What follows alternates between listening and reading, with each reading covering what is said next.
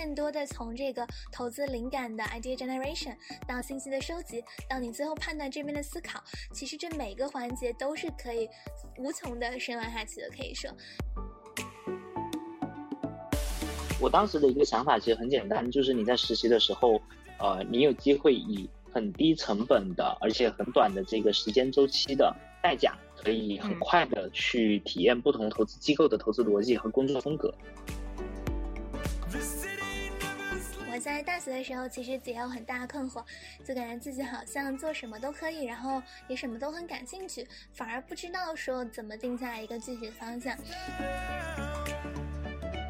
一是我更早的意识到信息收集和提前做规划的重要性，可能在初中、高中的时候就已经有了这样的意识，所以我可能上了大学以后，会很早的开始思考，就是自己未来要做什么。呃，我我的业余还有个爱好，也是跟涛涛共同爱好，就是分析各种人事物。无论是我们生活中遇到的朋友，还是说自己跟工作相关的投资，还是就是单纯看到生活中一个有趣的现象，我们都喜欢去进行深入的探索。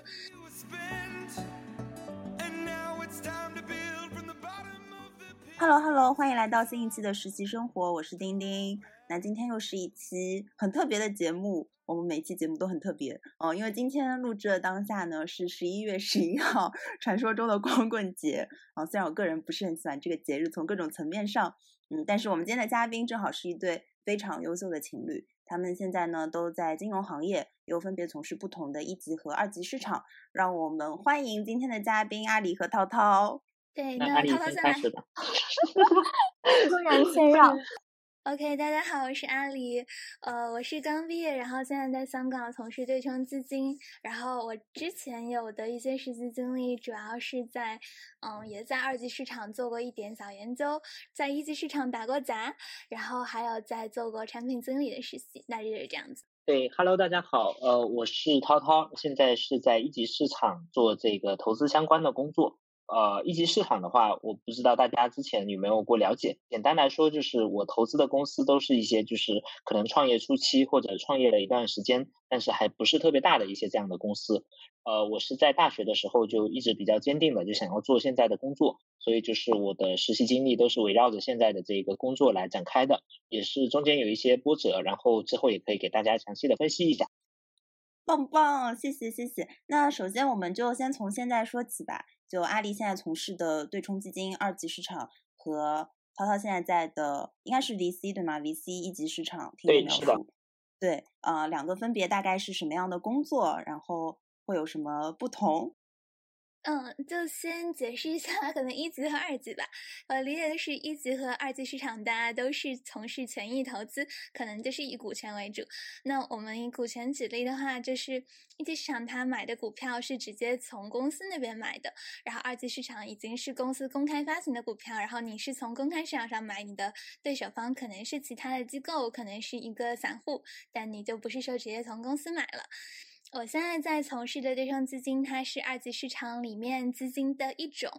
为什么叫对冲呢？其实啊，就是我们希望的通过各种工具去对冲掉跟市场相关的风险。就比如说市场涨百分之四十的时候，可能我们也涨百分之二十；但市场跌百分之二十的时候，可能我们也涨百分之二十。就是这样子，叫做对冲基金。呃，我来介绍一下，就是一级市场。呃，我现在做的工作叫做 VC。简单来说呢，就是我们做的事情就是投资创业者。当然，就是呃，我们投资的创业者呢，他可能一般都是，比如说创业了一年到两年，然后公司整体还处在一个比较早期的状态。大部分的公司呢，它可能规模都不大，就是可能规模在呃这个一二十个人到这个三四十个人这样的一个阶段。然后呃，可能收入啊各方面也没有特别多。但我们会去识别它的这个商业模式的潜力，我们会那个对于我们觉得特别看好的这样的方向，以及说我们觉得不错的创始人，呃，我们会去这个给他一定的资金，然后换取他的股份，就这是简单而言我们的这个工作模式。所以每天呢，我们大部分的工作其实都是在就是跟创业者交流，然后以及说这个跟。啊，创业者交流完之后，我们会去做一些行业的研究，然后跟上下游的他们的客户或者他们的上游的供应商去做一些这样的交流和这个研究调研。对，这是大概我每天的工作的内容。嗯，哎，所以阿里在对冲基金每天大致的工作内容是什么样子，或者说你的一天大概是什么样子的？嗯，对，这个其实非常不一样，就是二级里面每个基金它的风格也不一样，然后落实到对冲基金也都非常不同。可能大家有听说过，比如说索罗斯的量子基金，它做的更多就是宏观对冲，然后其他的我们自己的基金，它可能主要就是一个量化。然后我个人是做对冲基金的分析师这边，所以我日常更多的就是从公开渠道上面去搜集一些财务数据，还有公司的信息，去进行初步的研究，然后去找公。公司或者卖方的分析师去做一些交流，然后我们最终会得到一个投资决策，那就是在公开市场上面进行这个交易的操作。嗯，哎，所以金融行业大家一般都会听到，呃，除了你们在做的对冲基金跟 VC 之外，还会有比如说像 IBD、像 Equity Research，还有像 PE 等等等等。就你们的工作和金融行业的这些呃岗位，他们之间又会有一些什么差别呢？嗯，对，非常非常好问题。做金融真的是个很大领域，然后很多人都去。我自己的话，可能会先按照机构划分，然后再按机构里面的岗位来划分吧。机构就是前面有就有两个划分的维度，第一个就是涛涛和我说过的是一级和二级，然后在一级和二级里面又分别有买方和卖方。买方简单来说就是他是嗯自己手握资金去进行投资的，也叫投资方。卖方他可能就是我们所谓的投行，或者在一级里面可能叫做 FA。就是他们是帮助公司去发行他们的权益，比如说股票或者债券的。一级的买方呢，就是我们所说的天使投资 VC 和 PE，他们分别就是天使投资投的是最早期，然后 PE 它可能投的是相对晚期的。一级的卖方就是前面提到的，可能是 FA 这边，嗯，二级的卖方就是指的是投行，他会去帮助公司去实现这个一级到二级的跨越，然后以及之后如果公司已经上市了之后，还要去做一些定向的增发，可能会继续去帮公司做这样的承销。那二级的买方就是我们前面说的，包括对冲基金在内的许多基金。与对冲基金相对的，可能有叫做 long only，就是它不是做一个对冲，它就是单纯的是投有方向性的投资。涛涛有什么要补充的吗？呃，我觉得说的很全，对，好像也没有什么特别多要补充的。对，可能那个会有一些区别，就是一级市场的人，我们会更多的会跟，就是比如说我们的这个要投的这些企业的这个创始人，然后包括就他们公司的员工啊，包括他们的上下游，可能我们会做很多的这样的调研。但是如果你是做二级市场的话，可能呃更多的研究会围绕着就外围的一些信息。比如说，大家可能会打更多的这个专家电话，然后但是可能很难跟公司的这个高层一把手，很难有就是特别多这样接触跟沟通的机会。对，我觉得这可能也是一个区别。对，我觉得涛涛说的很对。大家做投资肯定都是需要非常多的信息，然后一级、二级很大的一个差别就是信息的来源不一样。可能一级我们大多数信息是来源于人跟创始人的交流，那二级因为它已经是一个公开上市的公司了，那它其实会有许多根据监管要求做出的文件，或者有非常多的什么新闻报道啊，或者数据你是可以去查的。然后我觉得一级和二级还有一个非常显著的区别，可能就是交易机会的多少吧，因为二二。级毕竟是一个公开市场，然后大多数的东西它流动性还是不错的。同时，你其实交易机会是双双向的，就是你可以选择买它，你也可以选择卖它。所以说，就使得当这个市场里面有越来越多玩家的时候，交易机会其实是增加的。只要你有一个看法，然后你的那个标的足够有流动性的话，基本上就是可以找到交易机会。那可能一级不太相同的就是，嗯，它这个公司它是一轮一轮的进行融资，然后每一轮融资它可能只是需要这么多钱，因为钱进来之后会稀释它的股权。如果一个公司在这一轮被某个机构投了，它可能就不太会说同时被另外一个机构投非常多，所以说一级的交易机会相对是有限的。嗯嗯是，哦，特别谢谢阿里跟涛涛帮我们像像行业科普一样给我们。解释了一下这个金融行业里面不同的一些岗位的差别，那我们可能就更直观一点，比如说从 candidate 的角度来说，你们觉得从事你们的对冲基金跟 VC 的工作啊，当然也可以聊到刚刚提到的一些别的岗位，他们需要的一些 skill set 上面有什么比较大的不同吗？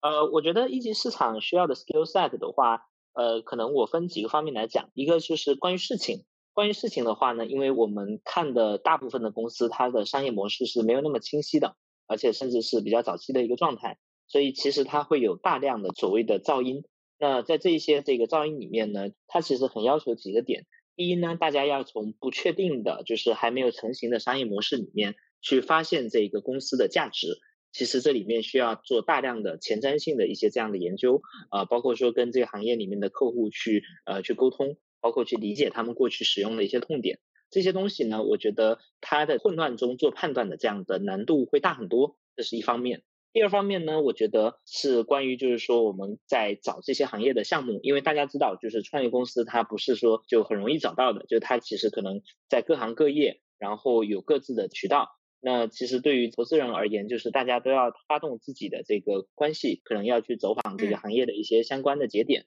啊，可能包括要跟一些行业里面的中介，包括天天盯着一些媒体。大家要做很多这样的事情去寻找就是相应的项目。那其实因为大家也知道，可能一年里面能够成长起来的很大的项目可能是非常有限的。所以如果刚好你没有找到的话，你这一年很容易就是没有收获了。所以这是一个我们这个行业里面投资中间一个很难的一个地方，就是寻找可以值得被投资的公司。包括就是说这个你要跟人去交流，因为也是基于我前面讲，就大量的公司它的商业模式都还没有定型。那你怎么去判断，就是这个公司它未来能够成长起来呢？很大的一个你判断的抓手在于创始人到底他的对这件事情的思考是怎么样的，他对这件事情的理解，他对这件事情的热情，他未来如果遇到难关的话，他能不能度过去？这里面呢有大量的是需要我们前置性的去做判断的，这也是我们另外一个对于这工作的一个能力的考验，就是对人的这样的判断。所以我觉得主要可能就是这三方面吧。啊，就我觉得其实涛涛做的一集对人的要求是非常高的，就是你不仅要能够找到交易机会，你要去判断交易机会，你还需要有足够的话语权和说服力去锁定交易机会。在二级里面可能相对就是好一点，就是说我们找到交易机会的方式更加多元，然后更加依赖于公开信息。然后最后说锁定交易机会的话，就如前面提到，其实基本上只要你有钱，然后市场上的流动性，你都是可以买进去。对，然后呢，二级其实我觉得。大部分的时间和精力是花在判断交易机会，所以说我个人也是觉得二级市场它是一个比较注重于求真的地方。你需要去判断你想投资那个东西它真正的价值，然后再根据它的价格进行比对，做出一个交易决策。当然，这边其实不同资金的风格会很不一样。比如说，有些资金或者就是有些团队，他们其实是会更加的嗯消息或者市场相关的波动驱动。那所需要的能力可能就是需要这个人对消息足够敏感，对市场足够了解。那他可能甚至说听到了一个事情或者看到了一个市场动向，就知道可能最近短期市场会怎么样的波动。还有一些风格，他可能说是更加长线，更加看基本面。那其实就需要这个人，要么是比别人能有更加深层次的信息，比如说他能够去看供应链的上下游，他能够去跟很多专家或者公司去进行直接交流，获得他们最新的数据或者一些内部的管理方式的信息。要么就是在大家都有相同信息的时候，能够最快做出最好的判断。就是我觉得，不论是一级和二级，作为买方，就是永远都没有一个机构能够抓住所有的交易机会。所以说，嗯，不同的风格抓不同交易机会的方式，就取决了其实对人的要求也会有一点点轻微的不同吧。因为我之前有一个非常 粗浅的误解，可能是，嗯，是不是比如说二级会更需要一些呃数据啊、计算啊？呃，这个这个算法模型上的这么一些数理化的技能，然后一级呢，可能更多是跟人打交道，就是在呃沟通交流层面，这这个这个是。是大误解吧？没有没有没有，我觉得是对的。所以这个其实跟一级和二级获取信息的方式有关。因为二级你有公开数据，但一级你如果看一个公司，它可能甚至都还没有财务数据出来。嗯，自然而然的，二级如果你需要做出一个判断，你肯定先得把公开的数据先搞清楚。然后一级的话，如果能有数据，那肯定还是有数据更好。但是很多情况下，你获得数据可能是创始人拍脑袋，呵呵或者他们去进行了一个非常简单的测算，所以就。相对不那么嗯可靠，可能更多是判断人的因素吧。嗯，啊，我没有太多补充。当然，就是呃，如果说一定要说的话，一级分前期跟后期。早期的一级就是 VC 的投资，它确实大部分的沟通时间是在跟人沟通的，它也需要获取信息，也需要做研究啊，收集各种的资料啊什么的。但是，确实它大部分的判断是基于呃基于跟人沟通来获得的。这里面我们肯定也要去算一些数，算一些大的数，但是我们很少会去做特别多的、特别精细的这样的数据的这个测算，因为它是算不准。呃，我可以给大家举一些例子，比如说大家都有听说过早年的这个腾讯，其实一开始它就是一个这个 QQ 聊天的一个这样的公司嘛。那你怎么样去测算它后面，比如说它做了游戏，它做了这个其他的这样的业务的收入呢？其实是算不出来的。那可能更多的时候，大家只能去这个模糊的预估一下，说，比如说这样的一款这个通讯软件。它能够涵盖多少的用户量？这些用户量呢？它可能有哪一些变现的方法？那再比如说这个早年的今日头条，呃可能大家觉得说这个东西的天花板可能它就是一个新闻软件。那新闻软件的天花板跟今天字节它后面又做出了其他的，包括抖音啊，包括 TikTok 啊，就这样的一些产品，它的天花板是完全不一样。所以这里面其实大家可能也都能够意识到我理我说的这个点。其实早期的投资，它大部分情况下是算不准。所以它需要就是我们做更多对人的理解，对事情的大方向的判断。但是呢，就是一级市场的这个后期的投资，也就是 PE 的投资，它就不一样了。因为 PE 投资的时候，大部分的公司它其实这个时候它的信息、它的数据、它的成熟度都已经是相当的一个完善的一个状态了。所以你可以根据就当前的这样的信息、当前的数据，可以做更多的测算。所以他可能要做更多的模型啊，这样的一些事情。那这个事情呢，就跟偏二级的投资就有一定的相似性。嗯。对，我觉得刚刚前面说的非常好的一个点，就是在一级情况下，哪怕我们有很完善的数据，其实用它来去做未来的线性的推测，也是相对不那么合理的。因为其实一级很多时候投的不仅是一个商业模式成熟之后的验证和放大，它更多有的时候投的是一种，嗯，就是商业模式本身的变化。就像可能腾讯它最初就是从一个聊天做起来，然后字节它可能最初就是从一个新闻分发做起来。那当时其实这个商业模式是新的，你也没有办法。法去用很多传统的数学模型去把它搭出来。那二级可能就是在于这个公司它已经上市了，它业务结构比较稳定，你去衡量它业务的指标也比较清楚，就是比较方便去做这样一个线性的外推。嗯，了解。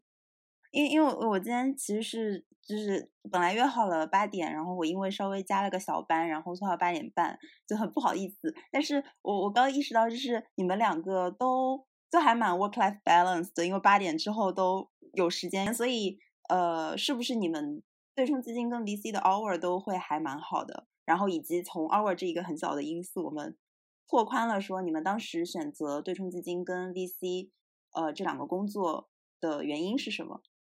呃，是这样的，就是可能对冲基金的 hour 是挺好的，就是他们就是有明确的上下班的时间，但是 VC 的话，它是很不确定的。就是 VC，它是一个工作跟这个生活其实是分界线非常模糊的一个这样的行业。你可以永远让自己保持在一个工作的状态，就你也可以去控制，就是你有这个选择自己要工作或者不工作的这样的一个决策的一个这样的方式。这个是我觉得 VC 它有一定的这样的时间安排上的自由度，是它一个比较好的地方。最早的时候之所以选择要做 VC，核心原因是因为。呃，我觉得几个点，第一个点就是它可以看到很多很新的、很有意思的商业模式，然后我自己又对于这些东西就特别的感兴趣，它可以很大的满足我的好奇心。然后第二呢，就是呃，它其实能够让我去有能力去帮助到一些就是很好的一些创业者，并且我能够跟着他们一起去成长，一起去解决问题，见证他们去推动一些这个改变的这样的一个过程，其实是蛮好的一个事情。第三就是说，对于时间的灵活性。就你可以灵活的去安排自己的时间，你可以选择就是要工作或者不工作啊，你可以非常的自驱，早上工作到晚上，甚至周末都要工作，你也可以安排的相对的散一点，这都是 VC 这行业给大家的一个相对的灵活度。对，在 VC 的话，你可能做很多东西，它都可以成为你学习的素材。比如说，你看一本创始人的传记，或者你跟一个行业的朋友去吃饭，就是听起来可能像是你生活中自己读一本书，或者跟人约一个饭，但它其实很可能就是你投资灵感的来源，或者是投资信息的来源。那二级的话，可能啊，Always 它的形式相对。不太一样，就是它跟生活的边界更加清晰一点。因为如果我们是用公开市场信息或者是在公开上面做交易，那你只要把自己的研报一关，把浏览器一关，或者把你的那个 Bloomberg Terminal 一关，你其实就是可以去回到你的生活中。但具体每个资金它的 hours 的长短还是差距非常非常大的。刚刚说我们资金 hours 很好，确实就我觉得我们资金已经是街上这个街上就是基本上是二级市场这个来源华尔街这个梗吧。所以我觉得我们基金应该是接上 hours 最好的了。但是其实有很多基金，他们也是经常会，嗯，晚上八九点下班这样。我觉得总体还是看基金的这种管理风格。但是因为就我觉得不论是在一级和二级，如果是作为买方都是投资，投资它是非常非常自驱的。通常在一个比较好的反馈模式里面，不是说老板交给你一个任务，你需要在限定时间内完成，或者说客户他需要什么东西，你需要在限定时间内给出一个产品。更多的从这个投资灵感的 idea generation 到信息的收集，到你最后判断这边的思考，其实这每个环节都是可以无穷的深挖下去的，可以说。所以说，在投资里面的 hours，它其实更多取决于大家的自驱吧。嗯，那我追问一下啊，就是涛涛大概是在什么阶段或者什么年龄 就意识到自己坚定的想要选择 VC 行业，或者说是不是有一个先呃确定我要做金融，然后在金融行业当中又觉得自己特别适合 VC？啊，我是这样的，那个。我在刚上大学的时候，因为当时都在讲什么万众创业啊，什么这样的一些事情，然后所以我大一的时候其实是在学校里面跟着大家捣鼓了一年的创业。第二年的时候我就开始想，当时做了很多创业相关的事情。我感觉学生做创业还是有很多不靠谱的地方。最核心的不靠谱的地方，我觉得是对商业的理解，对这种机会的洞察，其实作为一个学生是很局限的。所以大家能想出来的这个 idea 也是很局限的。比如说开个奶茶店啊，然后或者是做一些就是很简单的一些这样的小生意。但我当时觉得说，呃，我想要把这个事情研究好，所以我花了很多的时间，就看了很多相关的资料，发现就是说商业模式本身就研究商业模式，研究创业机会本身，呃，是一个很有意思的事情。所以我后来知道了说有 VC 这样的一个工作，也是因为这样的原因，我后面花了很多的时间在这个行业里面实习，然后甚至呢，呃，在我大二结束，在升大三的时候，我还该毕业了一年。就是为了去呃充分的在这个行业里面做实习，然后充分的去验证说自己到底适不适合这个行业。对我是这样的一个经历。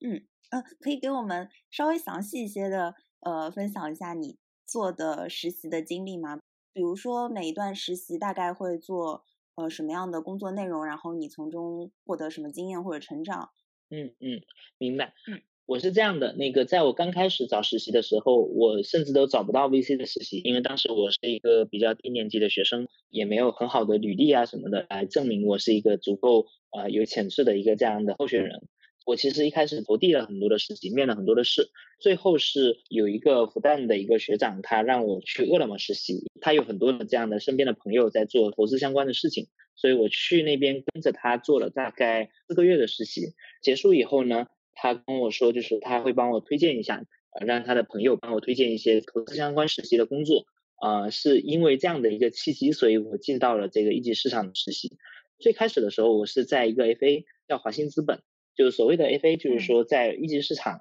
帮助创业公司融资的，他们会帮创业公司梳理，比如说这个 BP，比如说这个财务数据，帮他们去这个联系投资人，就他们是相当于是一个偏卖方的一个这样的角色。我在那边实习了有三四个月吧，因为那一段实习的经历，所以我第一次全面的接触了就一级市场的工作，然后了解说大家在做的到底是一个什么样的事情，也大概的去理解了一些怎么去判断一个项目，怎么去这个做一些相关的，包括材料的梳理，包括相关的研究工作。呃，有了这段实习以后，才进入到真正的 VC 里面。后来我去了创新工厂、IDG、北极光之类的一系列的机构，在这些机构的话，我主要做的事情是两件。第一个就是说，呃，我的老板他可能看了很多的项目，那他会带着我去见这些项目，那可能我会从包括会面的纪要，包括结束以后公司会发给我们他们的数据包，那我要去分析他们的数据包，那包括就是说我们要在这个内部推动这个项目，那可能我就要写相应的 PPT 的材料，去介绍这个项目的亮点，介绍这个项目的数据，介绍我们对于这个项目未来的预判，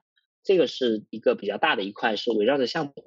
那另一块呢，就是说脱离项目，但围绕着一些行业的研究，一些这个上市公司的研究。所以在那个阶段呢，我也写了很多的报告，分析某一个具体的行业，比如说这个社交这个行业，我们应该怎么去投啊？这个行业有哪一些公司，它的这个机会点，它的这个判断的逻辑应该是什么样的？再比如说像养老这样的行业，那我们应该怎么去投资它？那它这个行业有什么样的机会？那国外有什么样的对标？对，大概这是我实习的时候做的事情。嗯，呃，有有一个问题，如果不是很方便讲，可以，我们我们就剪掉。就是我我个人比较好奇，因为感觉很多做 VC，就特别是想清楚自己就是要做 VC 的同学，他可能也会像涛涛一样去去不同的机构都做实习。那么不同机构之间的这个这个移动是会有技能或者工作种类上的提升的，还是说只是为了接触到不同的项目、不同的行业？嗯，我自己的话，我当时的一个想法其实很简单，就是你在实习的时候，呃，你有机会以很低成本的，而且很短的这个时间周期的代价，可以很快的去体验不同投资机构的投资逻辑和工作风格。这个在我当时看来是一件非常有吸引力的事情。大家可以想象一下，就大部分人如果他是工作了以后进入到 VC 的话，你肯定不适合就是说特别频繁的跳槽。但每一个投资机构都有自己的局限。就这个是我呃，我我觉得特别有意思的一个点，就投资人呢，他都倾向于觉得自己的投资方法、投资理念是最好的，甚至自己的工作形式是最好的。但是这显然不对，这显然是不成立的。所以呃，那我当时有这样的一个机会，能够呃每比如说四个月到半年，甚至最长的一段时期，我做了一年。但它其实归根结底，它的时间周期也没有特别的长。但我有这样的一个机会呢，能够一个相对合理的方式，在不同的机构之间去看不同的东西。这个对我当时是非常有意义的一个事情。然后很客观的说呢，我觉得不同的投资机构，它给实习生相对的参与度是不一样的。好的投资机构呢，它可能会让你参与特别多项目相关的内容，然后老板也会给很多这样的反馈。有一些不那么好的，就是当然我这里说的不那么好，指的是对实习生不那么好的投资机构，它可能就是会给你做一些更打杂的、更边角料的一点这样的工作。那这样的地方呢，你去实习，除了就是刷一个 title 的话，可能确实就是对自身的帮助是不大的。呃，我自己也倾向于觉得，就是在那样的地方实习呢，是比较浪费生命的一个事情。嗯，哎，刚刚涛涛有提到不同的投资机构有不同的投资风格，就大概会有哪些 不同的投资风格？嗯，这个的话就展开说可能会非常多。就是这里我可能用风格都很难去概括，可能我觉得是理念吧。就比如说，呃，有一些机构呢，它就更多的要看这个数据啊，然后你的增长的数据啊，它需要就是你把这个方方面面都验证的非常的好。那有些机构呢，它就相对于更前端的，它会去看你你当下的模式，你未来的增长的潜力。就不同的投资机构，他们做决策的时候，大家的依据侧重点不一样。就哪怕是同样的项目。呃，不同人他可能看到的角度，他看中的东西也不一样。可能有一些人他看中这个创始人很稳健，有些人看中这个创始人很有这个感染力，很能讲。哪怕是在看人这个事情上，其实不同的投资机构对于这个事情的偏好都不一样。那在事情上更不用说了，有些人他就喜欢说你每年有增长有利润，有些人就喜欢说你每年不断的把各种钱投入到未来的增长的潜力中。所以这里面就是甚至不同投资机构都不一样。非常的千奇百怪，可能可能我觉得这么讲会好一点。嗯嗯，明白，学刚学习到了很多，嗯嗯，那我们接下来请阿狸讲一讲自己为什么当时会想选择对冲基金这个工作。前面有提到说，其实我们公司的 hours 跟其他公司不太一样。然后我也是入职之后才发现，其实我们公司的很多风格跟其他基金都不太一样。所以说，与其说我是选择了对冲基金，更像是我选择了我们的公司。然后跟涛涛不太一样，就涛涛他是非常早就有了很明确的信念和目标要去 BC，然后以终为始的一步一步靠近。然后我可能就更加怎么说，更加傻乎乎的，像是一步一步的做排除法，然后试错试过去的。我在大学的时候，其实也有很大困惑，就感觉自己好像做什么都可以，然后也什么都很感兴趣，反而不知道说怎么定下来一个具体的方向。所以当时有几个暂定的可以考虑的方向，分别是投行、咨询、产品经理，然后还有投资。其实大家看这几个，基本上都是不太挑这个人的专业背景的吧。然后我其实最早是去了解了一下投行和咨询，因为相对有更加多的学长姐去了那个方向，发现就是他们其实就在分类里面叫做 professional service，所以它其实更加嗯说的不那么正式一点，就比较像是一个非常高级的服务方。所以说我觉得它既然是服务方，就有的时候难免有一些 incentive misaligned。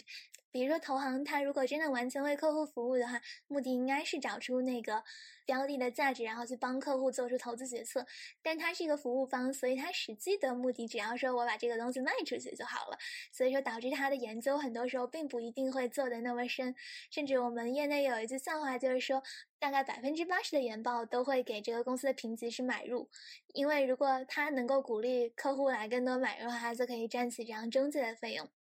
嗯，然后咨询其实也是类似的，就是他客户的真实目的其实是找找出一个最好的商业方案或者策略，但是作为咨询师这边，他可能实际的目的就是我做出一个看起来足够好的方案，然后再把它卖掉。甚至我听说有的咨询方案，它很可能是客户公司内部已经产生了一个结论，然后再需要一些数据去进行支持，所以说它并不是一个完全求真的过程。但是我觉得无可否认，投行和咨询它都是非常。非常非常适合应届生毕业就去的地方，因为我觉得他们其实更像是一个非常好的社会大学，它可以帮助你去一是在很短时间内自外向内的去接触很多的行业，二是可以去和非常多的优秀的人共事，去建立自己的 network，三是我觉得它其实不限制未来发展的可能性，比如说你可以去。公司去做 CFO 或者战略分析，你可以去跳到买方，或者你可以甚至去产业里面。所以说，当时我自己没有本身没有去投行和咨询实习，但是通过学长姐的经历，我大致了解了那边他到底鼓励的是什么，然后能收获的是什么，所以我是决定把它作为我的一个保底选项。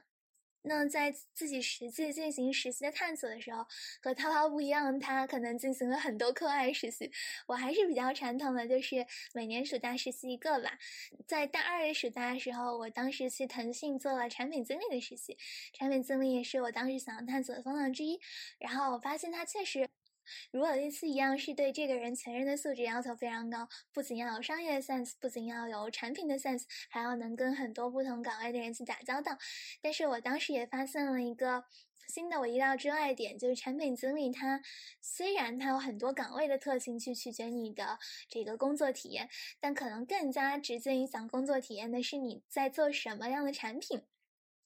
我当时去的是腾讯的一个 To B 的产品，然后大家都知道，就是腾讯的 To B 相对是不那么强，然后在内部相对是边缘化一点的部门，所以说当时我们整个工作的节奏就非常缓慢，然后也没有说觉得说真的是。想要去创造一个最好的功能，更多就是当客户有了什么反馈，然后你再去把那个功能设计出来。所以我觉得其实做的更像是一个产品策划的那个工作。嗯，然后我觉得其实对于应届生来讲也是这样，因为很难有机会让你从零自己开始去创造一款产品，更多是已经有了个现成的产品，它有现成的战略和思路，然后可能去做一些执行。当然，执行可能这里过程中要怎么更好的执行，也是需要有很。很多想法的，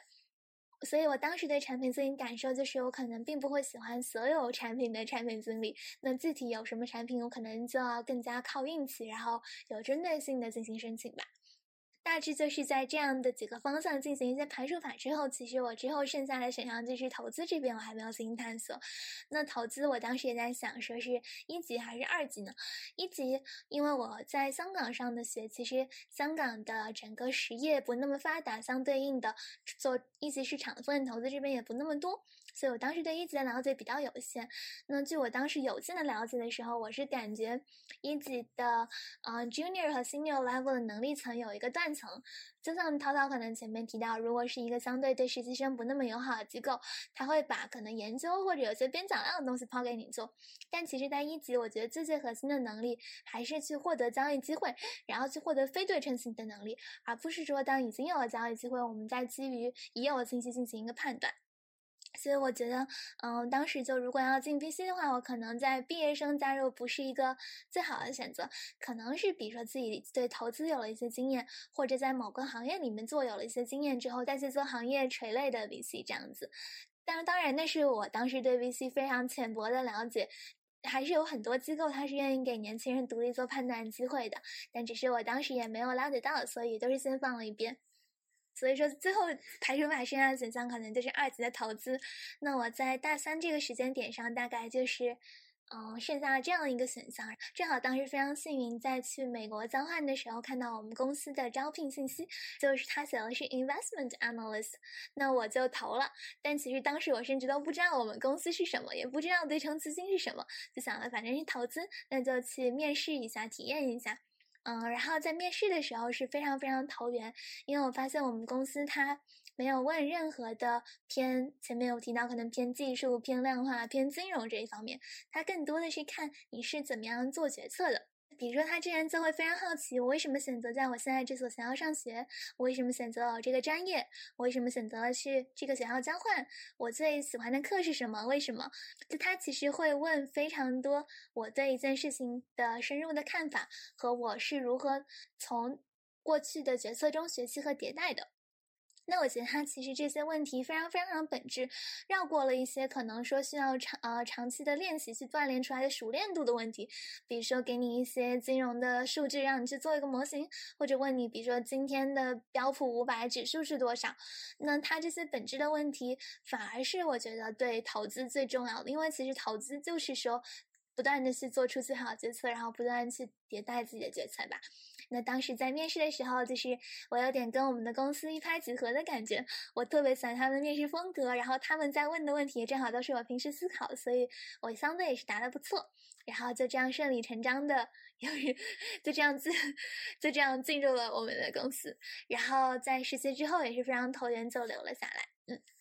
所以我的经历可能就是说起来更加复杂，没有那么清晰的主线，但总体来讲就是一个不断的向外去获取信息，也不断的向内求，去更加明确自己看重什么，不看重什么的一个过程。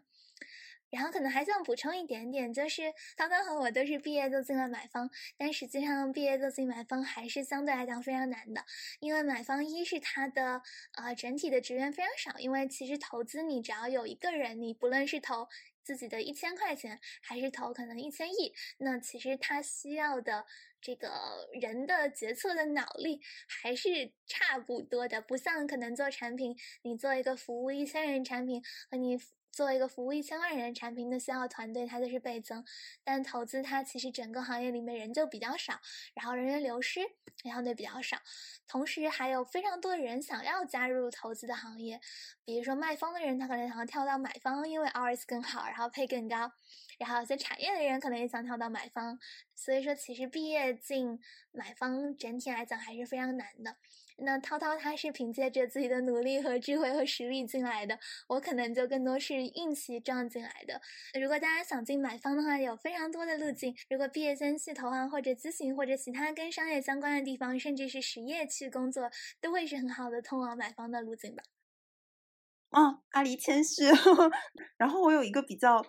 我我觉得问出来会比较难回答的问题，就是因为刚刚阿里也提到他的那个对冲基金，其实面试的时候。不是非常考验你的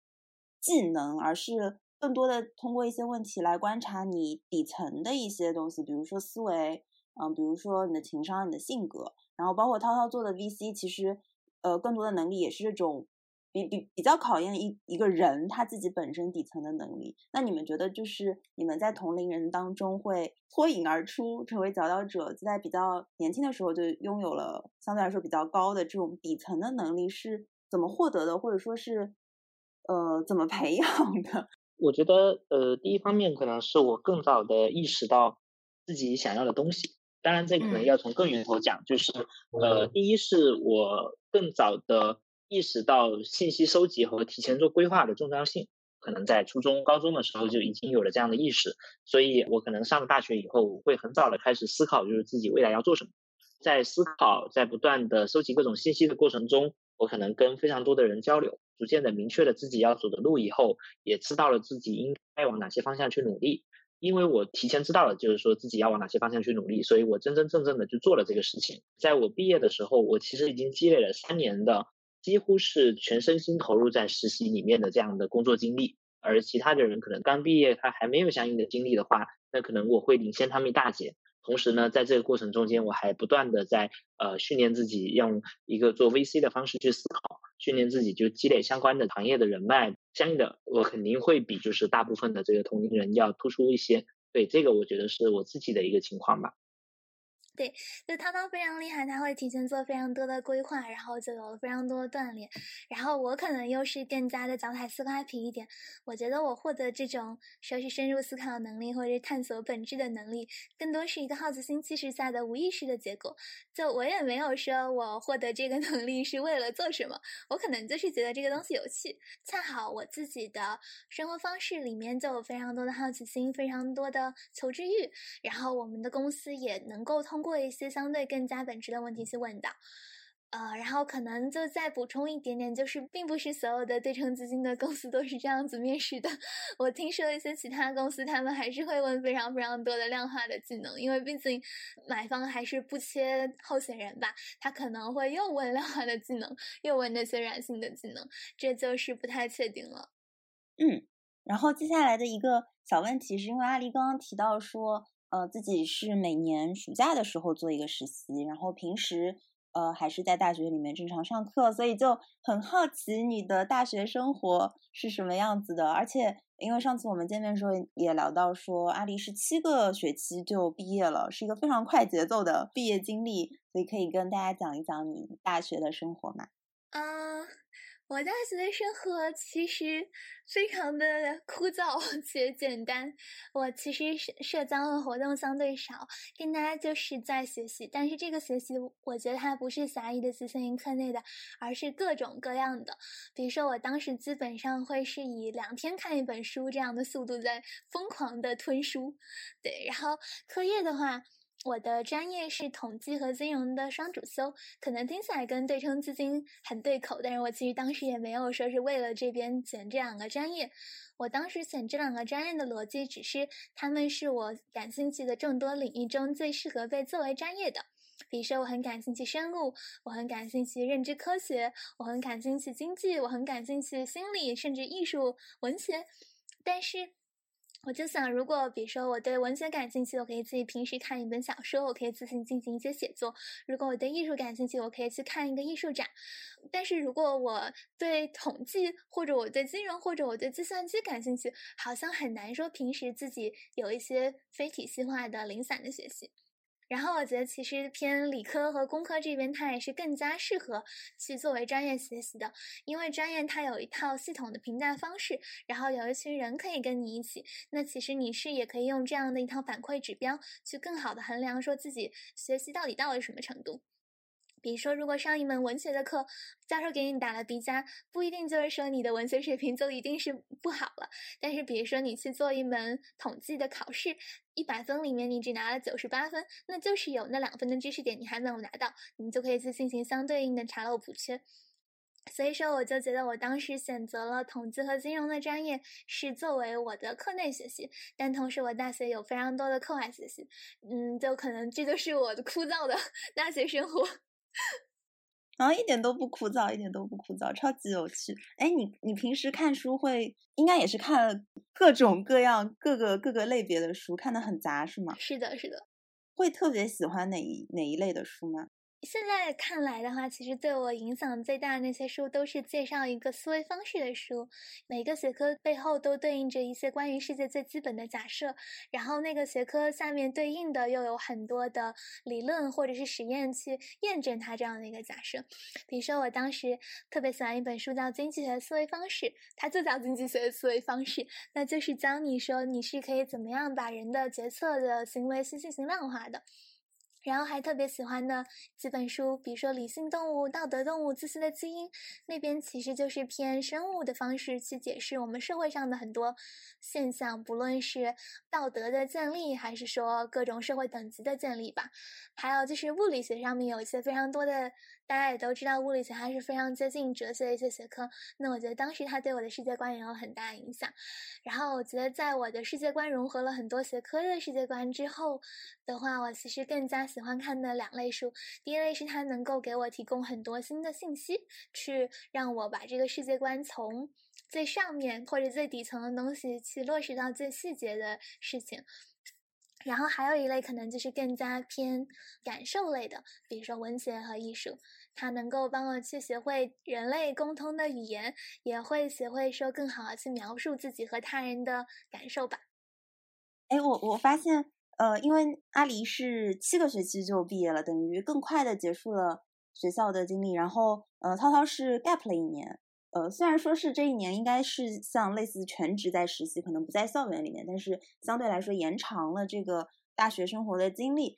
你们现在再回过头去看，如果比如说再让你们读一次大学，你们会选择早毕业还是晚毕业呢？如果是我自己的话，带着现在的认知去到当时的话，呃，也许我能够找到更稳健的，不需要通过 gap year 就能够顺利的找到实习，然后顺利的找到工作这样的一个路径。但当时确实，因为我作为一个刚刚从大二升到大三的学生，前路是一片的未知，那我也看不清楚，就是自己到底适不适合做 VC，甚至我看不清楚自己到底能不能找到 VC 的实习。所以当时其实是有很多的未知性的。那么 gap year 一年呢，其实也是因为呃我自己选了一条前人没有走过的路。在当时的背景里面，可能我们学校里面做过 VC 工作的人就很少，大家也不知道说一个刚毕业的学生要怎么进入到 VC 这个行业。所以我想着我用空出来的一整年的时间来验证这条路，啊，来就是降低这里面的不确定性，来提升自己的成功率。这是我当时 gap year 的一个。大的一个背景原因，如果我更有信心，如果我更有确定性，自己一定能找到相对的实习，然后相对的工作的话，可能我就不需要 gap，但是可能也很难假设。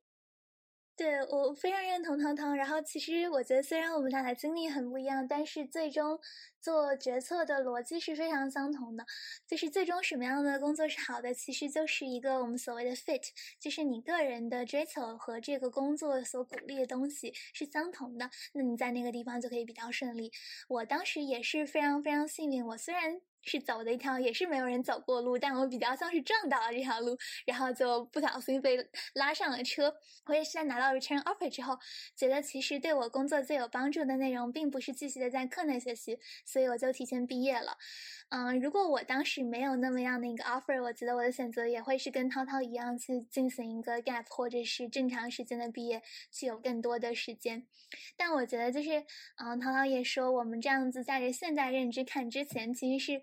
不太可行，也不太现实的。但是我觉得我们俩经历中都相似的就是。其实最终找到这样一个合适的岗位，一方面是向外求，一方面是向内求。向外求，不断的去了解到底有哪些岗位的存在，每个岗位到底要求什么样的特质，他们的生活和工作到底是怎么样的。向内求就是不断的探索，我到底看重的是什么？我看重的是做研究呢？我看重的是跟人交流呢？我看重的是创造什么样的产品呢？不断的向内求和向外求，然后我觉得最后就是可以找到一个外部的环境来容纳自己内心。的追求吧，呃，可能最后一个跟你们两个呃职场经历上面比较相关的问题，就你们觉得现在呃在做的工作有没有一些让你们不是很适应，或者觉得可以说是缺点的地方，或者说是一些你们很想尝试但是没有办法涉及到的地方？呃，延展到未来，就说你们未来呃在这份工作之后可能会想做什么，或者说有没有一个终极的 career goal？嗯，我觉得当前的工作，如果说有什么不够完美的地方，可能最大的点来源于我们的所有工作的开展，其实都来源于好的项目源。就像我一开始说的，如果你刚好没有遇到那些好的项目，可能你的这个工作它的产出会非常的低，你会有大量的这个时间在跟低质量的项目、低质量的创业者交流，这是一个比较让人沮丧的一个事情。那第二个点呢，就是我们的工作，因为它依赖于对人的判断，但是对人的判断本身呢，它又非常难形成共识，而这个事情本身有巨大的不确定性，哪怕你的所有判断都是正确的，最后的结果可能也不是正确的，这一些不确定性组合在一起，会导致它很难就是对你当下的判断，呃，有一个非常充分的验证或者证伪。这个其实是我们在工作中都需要去承受的一个相对不确定、相对波动的一个这样的事情。对。我可以一体两面，也不是一体两面，就可以接着涛涛那个说，他说的两个是一级市场非常底层的特性，然后我觉得他在二级市场里面相对体现的都弱一点。比如说获得项目，就因为二级市场你投是公开的标的，就大家能投，基本上你都能投，所以这个不是一个大问题。第二个问题可能就是比较难以归因，然后比较难去获得市场反馈。那二级市场其实你有比较直观的且连续的价格波动，可以去给到你一个反馈，然后你有更多信。信息可以进行归因，所以我觉得相对比较好。但是二级跟一级，我觉得有的几个缺点，也是我个人会觉得有一点点小遗憾的点。第一个就是它其实相对跟人打交道会少很多，可能确实会跟一些分析师、跟一些同行、跟公司打交道，但你。比较清楚，你其实是从他们那里去获得信息，而不是说我为了对他们的人进行一个判断。但一级你是真的要去了解那个人的底层，去判断他，甚至陪着他一起成长的，这还是非常不一样的体验。然后第二个可能是二级的一个小遗憾，就是我觉得二级它离商业更远，离新的东西更远，所以可能也离相对创造价值的源泉更远一点。尤其做对冲资金的话，可能大家都有一种印象，就金融行业已经比较说比较没有社会价值，比较糟糕了。然后对冲资金它可能更加听起来糟糕一点，因为它更加像是一个金融行业里面去吃那个波动性，然后吃这个市场非理性的那个食腐者一样。嗯，所以比起一级来讲，我觉得二级它给人的说对社会价值，或者说我正在做有价值的事情的这个感觉要更加远一点，这也是我个人的一个小遗憾。嗯，但是比较好在就是我们自己工作的 hours 还比较好，所以我在业余也有在做人生教练这件事，所以它是比较好的，能帮我去真的说了解每一个人，且真的在人与人的连接中感觉到价值。终极的职业目标的话，我觉得涛涛跟我应该是比较类似的，就是我们都是想做啊很好的投资人。然后这个投资人他不是说一定要限定在一级或者二级，限定在某一个行业，限定在某一个投资的轮次，可能就更多是我们真的在生活中看到了好的投资机会，真的是有符合我们投资和人生哲学的那些标的，我们就想去进行一个投资。我最终，我觉得我们俩应该还是都会继续在投资这样的一个领域里面，在不在行业里面不确定。但是我觉得投资它就是为了最好的做决策，然后这是我们会想一直做下去的事情。也希望以后 能有机会跟涛涛一起做一个，不知道是基金还是什么东西，这个可以删掉的。喝到了，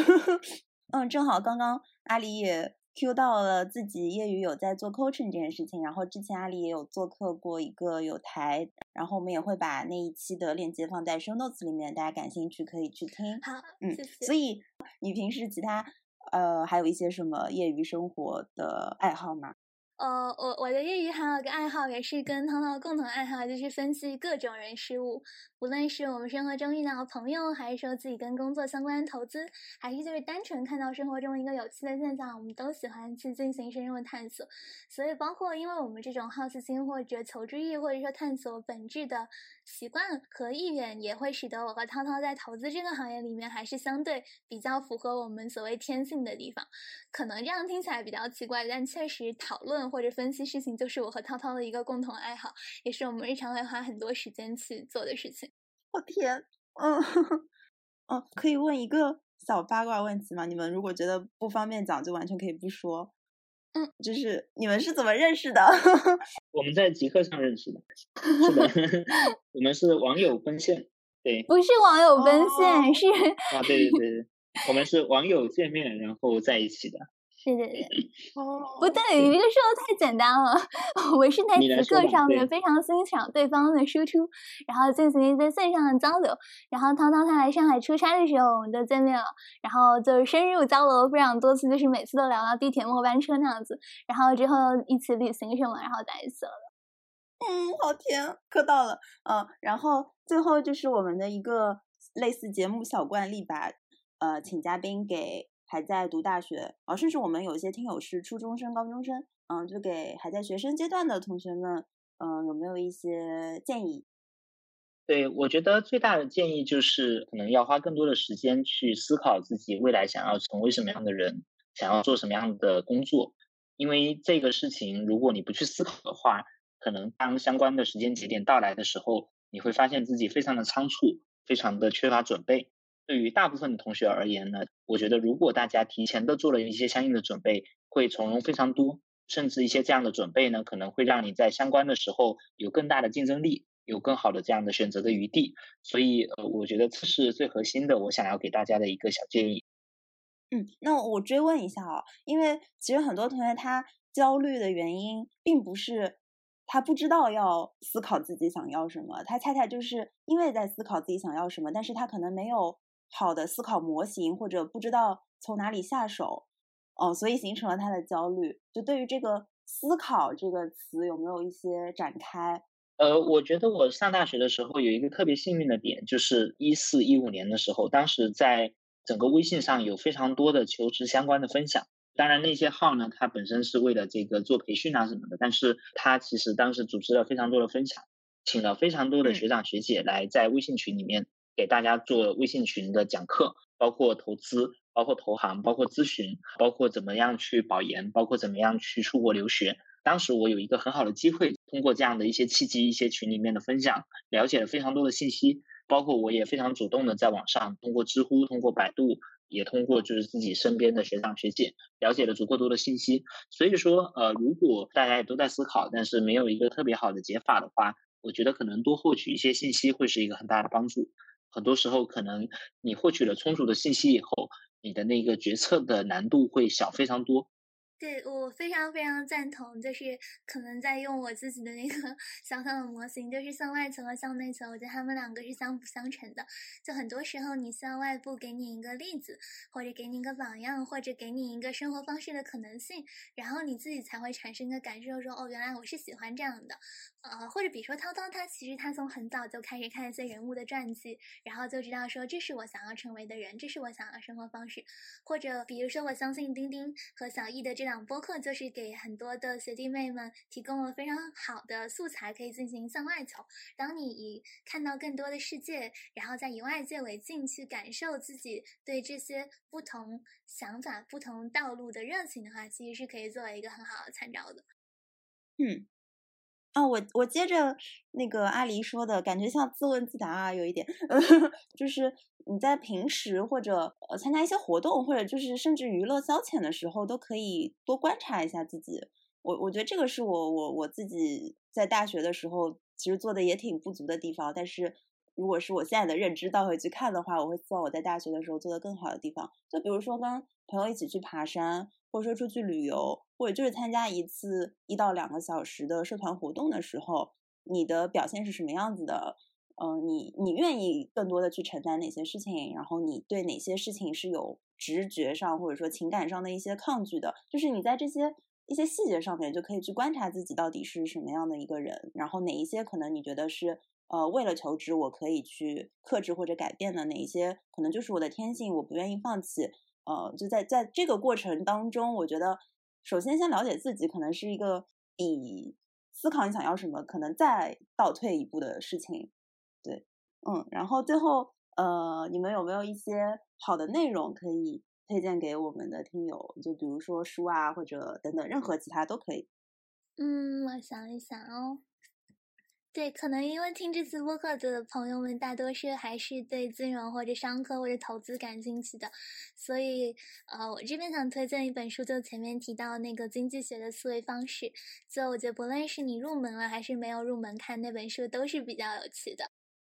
对我刚是想了一下，就是看大家想要更多的是商业书籍还是关于个人规划相关的，所以我可能分两方面讲吧，一个是这个个人规划相关的。有一本我觉得还蛮好的书，叫做呃人生算法。其他的话，我分享一下，就我大学里面可能对我帮助很大的，比如说有一本书叫《按时间》，呃，作者叫李卫鹏。这本书是讲就是一些方法论啊、个人成长的东西。呃，对，还有一本书叫做《万万没想到》，作者是万维刚。呃，其实那本书也蛮有意思的，就本身比较有趣味性，然后也聊了很多关于个人成长的这样的方法论。商业相关的书的话。我大一的时候看过一本书，是我觉得是比较入门的一本书，叫做《长尾理论》。呃，他当时解释了就是这个互联网为什么能够带来这么大的影响力。